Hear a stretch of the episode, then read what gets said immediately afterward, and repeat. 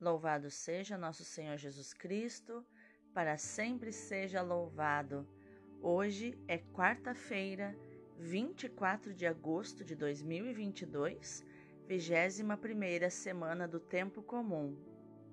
E hoje é um dia muito especial.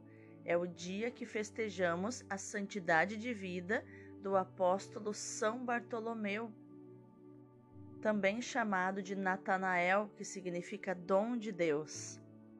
Os evangelhos sinóticos o chamam sempre de Bartolomeu ou Bartalmai, filho de Talmai em aramaico. Ele nasceu em Caná da Galileia, na pequena aldeia onde Jesus transformou água em vinho num casamento. Pouco sabemos sobre ele, mas sabemos que era muito sincero, porque quando Filipe falou a Natanael é, que aquele que estava passando era Jesus, o filho de José de Nazaré, ele perguntou: E pode vir alguma coisa boa de Nazaré? E então ele se aproximou de Jesus e o próprio Jesus disse: Eis aqui um verdadeiro israelita no qual não há falsidade ou não há fingimento. Isso está em João 1,47. Como diz a palavra que Jesus chamou os que ele quis, ele quis chamar Natanael para ser do número dos seus doze apóstolos. E ele, Natanael, diante do Mestre, fez uma, uma linda profissão de fé e disse: Rabi, tu és o Filho de Deus, tu és o Rei de Israel. Bartolomeu evangelizou na Índia, na Armênia, convertendo reis e rainhas até ser martirizado por sacerdotes de uma religião pagã. Arrancaram sua pele, mas não arrancaram o céu dele. Apóstolo São Bartolomeu, rogai por nós. Oração do ano da excelência. Senhor nosso Deus Todo-Poderoso, eu creio que tu és a própria excelência por isso, eu creio que és excelente em todas as tuas obras e que tens o melhor para mim. Eu te consagro esse ano de 2022 para que seja um verdadeiro ano da excelência em todas as áreas da minha vida, na saúde do meu corpo, da minha alma e do meu espírito, na minha vida profissional e financeira, na minha vida emocional e na minha vida familiar. Afasta para longe de mim todo o mal e derrama das tuas excelentes bênçãos e graças sobre mim. Tudo isso eu te peço e já te agradeço, na certeza de ser atendido, em nome de Jesus. Amém.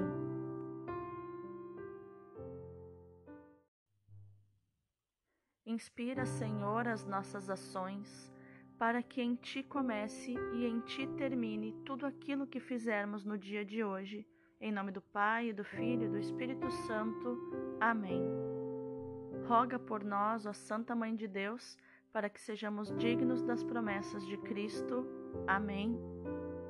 Pai Santo, Pai querido, Pai amado, eu quero te agradecer porque o Senhor tem cuidado de nós. Nós temos sentido o teu trabalhar e o teu agir no nosso coração e somos gratos por isso. Santificado seja o teu nome glorioso, Pai, que é soberano sobre todas as realidades. Venha o teu reino, Pai, e se estabeleça no meio de nós e ao nosso redor. Quero colocar em prática o que o Senhor Jesus nos ensinou em Marcos 11, 22 e sair da oração de galinheiro de lamentação e petição, onde eu ficava ciscando nos problemas, no que falta, na escassez, na ingratidão. E quero colocar em prática, Pai, os dois requisitos que o Senhor Jesus ensinou para que minha oração seja ouvida. Primeiro requisito, crer sem duvidar, porque duvidou, perdeu. Então, Pai, eu quero crer e não duvido. Eu creio, eu creio que vai se realizar o que eu estou pedindo, aquilo que eu necessito. E o segundo requisito é viver como se eu já tivesse recebido o que eu estou pedindo e necessito, que é viver na gratidão, que é viver na fé, como se eu já estivesse caminhando sobre a realidade que eu estou pedindo. Gratidão, Pai, por tudo isso. Viver na tua presença, Pai. Viver na tua abundância de vida, porque para ti, Pai, vida e prosperidade são sinônimos, são a mesma coisa, porque tudo que criastes prospera naturalmente. Por isso eu te agradeço, Pai, por tudo que eu recebi de ti e tudo que eu ainda receberei, segundo a tua vontade. Seja feita a tua vontade na minha vida sempre, assim na terra como no céu, porque a tua vontade é boa, perfeita e agradável. Pai, eu quero acordar a águia que existe dentro de mim e voar, voar, não só para fora do galinheiro, desse cativeiro espiritual, mas voar o voo profético da águia e atingir teus ventos espirituais, onde o corvo maligno não consegue mais me atacar. O pão nosso de cada dia dá-nos hoje, Pai, o delicioso pão da tua palavra que sustenta nossa alma e nosso espírito. Dá-nos também o pão material, fruto do nosso trabalho, para prover o sustento do nosso lar. Pai, perdoa as nossas ofensas e nos ensina a perdoar com o teu perdão. Nos ensina a distribuir do teu amor, porque o meu amor e o meu perdão são escassos, Pai, mas os teus são abundantes. Teu amor e teu perdão são abundantes. Pai, sopra sobre mim tuas correntes de vento do Espírito Santo para que quando o corvo pousar em minhas costas e começar a me machucar, eu resista à tentação de descer com ele, ou à tentação de lutar contra ele, e assim eu não perca a altitude, mas que teu sopro de vida me impulsione a subir mais e mais para o alto, porque lá o corvo perde força e não consegue respirar e é obrigado a desistir e descer aos lugares baixos de onde ele veio, e assim o Senhor me livra do maligno. Muito obrigada, gratidão, Pai. Livra-nos do maligno, porque teu é o reino, o poder e a glória para sempre. Amém. A primeira leitura de hoje é Apocalipse 21, do 9 ao 14 um anjo falou comigo e disse: Vem, vou mostrar-te a noiva, a esposa do cordeiro. Então me levou em espírito a uma montanha grande e alta. Mostrou-me a cidade santa, Jerusalém, descendo do céu de junto de Deus, brilhando com a glória de Deus. Seu brilho era como de uma pedra preciosíssima, como o brilho de jaspe cristalino estava cercada por uma muralha maciça e alta com doze portas. Sobre as portas estavam doze anjos, e nas portas estavam escritos os nomes das doze tribos de Israel. Havia três portas do lado do oriente, três portas do lado norte, três portas do lado sul e três portas do lado do ocidente. A muralha da cidade tinha doze alicerces e sobre eles estavam escritos os nomes dos doze apóstolos do Cordeiro. Palavra do Senhor, graças a Deus. O salmo responsorial é o 144. Ó Senhor, vossos amigos anunciem vosso reino glorioso. Que vossas obras, ó Senhor, vos glorifiquem, e os vossos santos com louvores vos bendigam narrem a glória e o esplendor do vosso reino e saibam proclamar vosso poder. Para espalhar vossos prodígios entre os homens e o fulgor de vosso reino esplendoroso. O vosso reino é um reino para sempre, vosso poder de geração em geração. É justo o Senhor em seus caminhos, é santo em toda obra que ele faz. Ele está perto da pessoa que o invoca, de todo aquele que o invoca lealmente. Ó Senhor, vossos amigos anunciem vosso reino glorioso. O evangelho de hoje é João 1, do 45 ao 51. Filipe encontrou-se com Natanael e lhe disse: Encontramos aquele de quem Moisés escreveu na lei e também os profetas, Jesus de Nazaré, o filho de José. Natanael disse: De Nazaré pode sair coisa boa? Filipe respondeu: Vem ver. Jesus viu Natanael que que vinha para ele e comentou: Aí vem um israelita de verdade, um homem sem falsidade. Natanael perguntou: De onde me conheces? Jesus respondeu: Antes que Felipe te chamasse, enquanto estavas debaixo da figueira, eu te vi. Natanael respondeu: Rabi, tu és o filho de Deus, tu és o rei de Israel. Jesus disse: Tu crês porque te disse: Eu te vi debaixo da figueira? Coisas maiores que esta verás. E Jesus continuou: Em verdade, em verdade eu vos digo: vereis o céu aberto e os anjos de Deus subindo e descendo sobre o Filho do Homem. Palavra da salvação, glória a vós, Senhor. Então vamos ao contexto das leituras de hoje. A primeira leitura nos mostra que a igreja no Apocalipse é a cidade santa que recolhe as doze tribos de Israel, ou seja, o novo Israel de Deus. Os seus muros apoiam-se sobre doze colunas, que são os doze apóstolos. No nosso texto, a igreja também é chamada de noiva, a noiva, a esposa do cordeiro, para evidenciar o vínculo de amor com que Deus se ligou à humanidade e Cristo se uniu à Igreja. Cada um dos apóstolos participa e testemunha este amor no seu ministério e, finalmente, no martírio, como o caso do nosso santo de hoje, Natanael, que morreu martirizado por esfolamento. Por isso, os doze apóstolos são também chamados apóstolos do Cordeiro. De fato, não só exercem o ministério que Jesus lhes confiou, mas também e principalmente participam no seu mistério pascal, bebendo com ele o cálice da dor, como está em Mateus 20, 22. O salmo de hoje diz: Ó Senhor, que seus amigos anunciem vosso reino glorioso, porque não há uma vida tão significativa, tão deliciosa, e que valha tanto a pena viver quanto anunciar a palavra de Deus, sendo amiga do Senhor, sendo amigo do Senhor, como é o caso dos apóstolos e do nosso santo de hoje. Já no Evangelho, Jesus dirige a Natanael um elogio que o deixa surpreendido. Aí vem o verdadeiro israelita em quem não há falsidade. Com efeito, as palavras de Jesus incluíam a verificação que nos deixa entrever um pouco mais o espírito de Natanael, o seu amor pela verdade.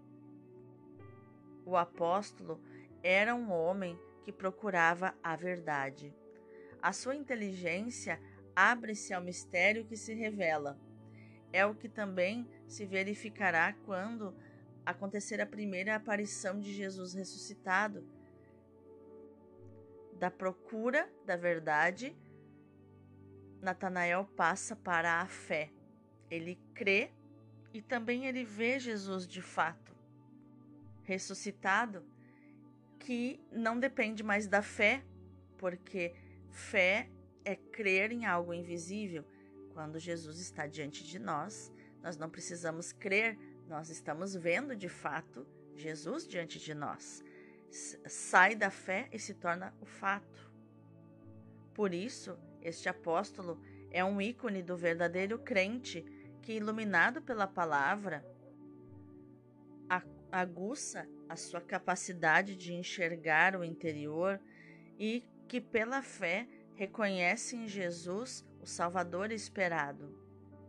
Há também uma lenda muito antiga que diz que Jesus é, ao dizer que viu Natanael debaixo da figueira, não era necessariamente naquele momento porque a palavra não diz que ele estava naquele momento debaixo da figueira.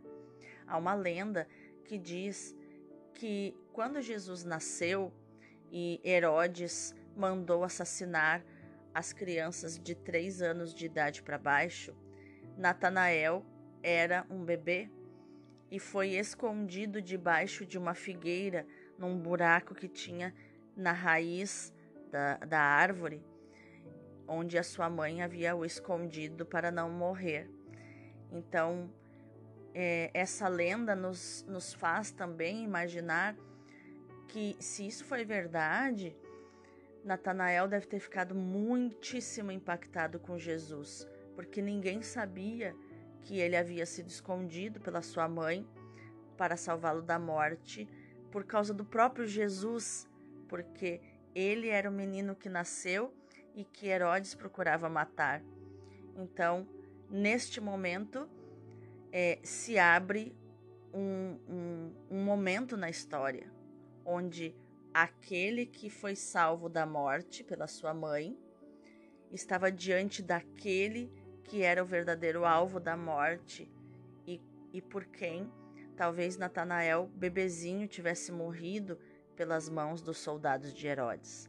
Então é muito interessante pensar nessa lenda, né? É, imaginar essa cena do Evangelho com essa perspectiva desta lenda contada desde muito, muito tempo, muito antiga. Vamos meditar mais profundamente essa palavra. Jesus conhece o coração do ser humano, por isso ele pode chamar com autoridade aqueles que ele quer mais perto de si. Por muitas vezes na minha própria vida eu perguntei: Senhor, por que o Senhor me chamou? Por que eu?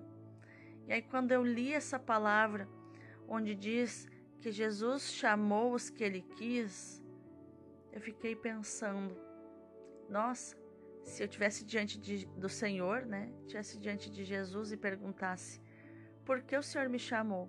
Provavelmente ele ia dizer: Porque eu quis. É tão simples, né? A gente fica procurando inúmeros motivos, né? Também isso é vaidade das vaidades, tudo é vaidade. O Senhor chama para pôr os homens em relação com o céu, num relacionamento com o céu, para revelar o seu ser, que está em completa relação com o Pai e também conosco, o, que é o ponto de convergência do movimento de Deus rumo aos homens e do anseio dos homens por Deus. Filho do homem e filho de Deus. Na verdade, quem se aproxima de Jesus vê o céu aberto e os anjos de Deus subir e descer sobre o Filho do Homem. Os doze estão com Jesus porque devem ver o Pai agir e permanecer no Filho do Homem, numa união que se manifestará plenamente na paixão de Jesus, quando for erguido na cruz e novamente introduzido na glória do Pai. Então se realizará o sonho de Jacó.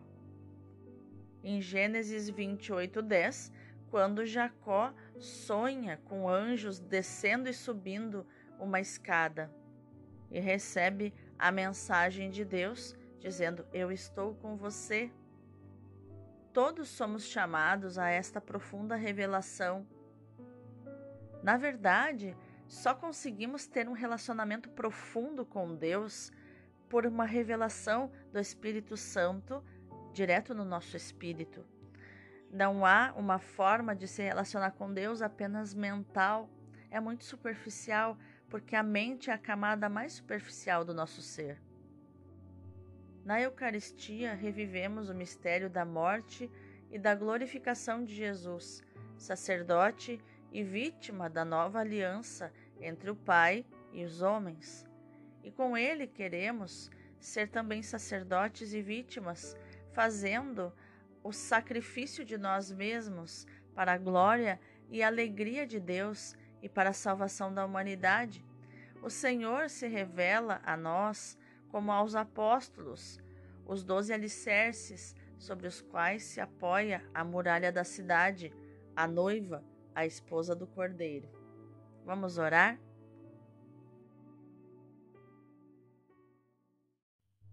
Senhor, reacende a nossa fé na contemplação dos mistérios que tu nos revelas hoje, na festa do apóstolo Bartolomeu. Nós te agradecemos por nos teres reunido na igreja, por teres nos chamado, porque o Senhor quis. Nós te agradecemos por todos aqueles e aquelas que de coração sincero continuam a difundir no mundo inteiro, apoiados pelo teu Espírito Santo, a fé e o amor dos apóstolos, aqueles de quem o salmo fala que são os teus amigos. Queremos ser teus amigos também, Senhor, e anunciar o teu reino glorioso. Amém.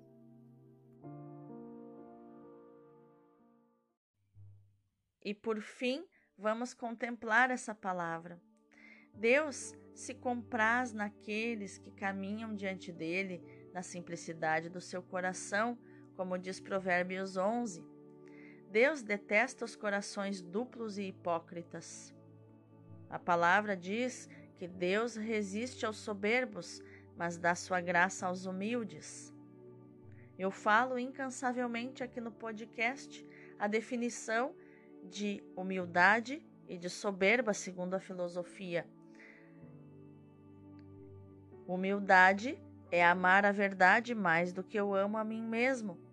A soberba Arrogância é amar mais a mim mesmo do que eu amo a verdade, ou seja, viver numa mentira, me achando muitas vezes maior do que eu realmente sou. Aqueles que usam a dissimulação e a astúcia provocam a cólera de Deus, diz Jó 36. O Espírito Santo se retira daqueles que são duplos e dissimulados, diz o livro da Sabedoria, capítulo 1, versículo 5. Natanael ganhou o coração de nosso Senhor pela simplicidade e retidão do seu coração, como está em João 1,47. Muitas vezes nós temos medo de sermos sinceros diante de Deus, de falar o que realmente pensamos. Natanael não tinha essa vergonha. Ele não tinha esse, nenhum puritanismo ou nenhum escrúpulo referente a isso, de cuidar as palavras que ele falasse com o Senhor, por medo de não ser querido, por vontade de agradar. Ele não tinha nada disso, nada desses jogos psicológicos que a gente vê nas comunidades.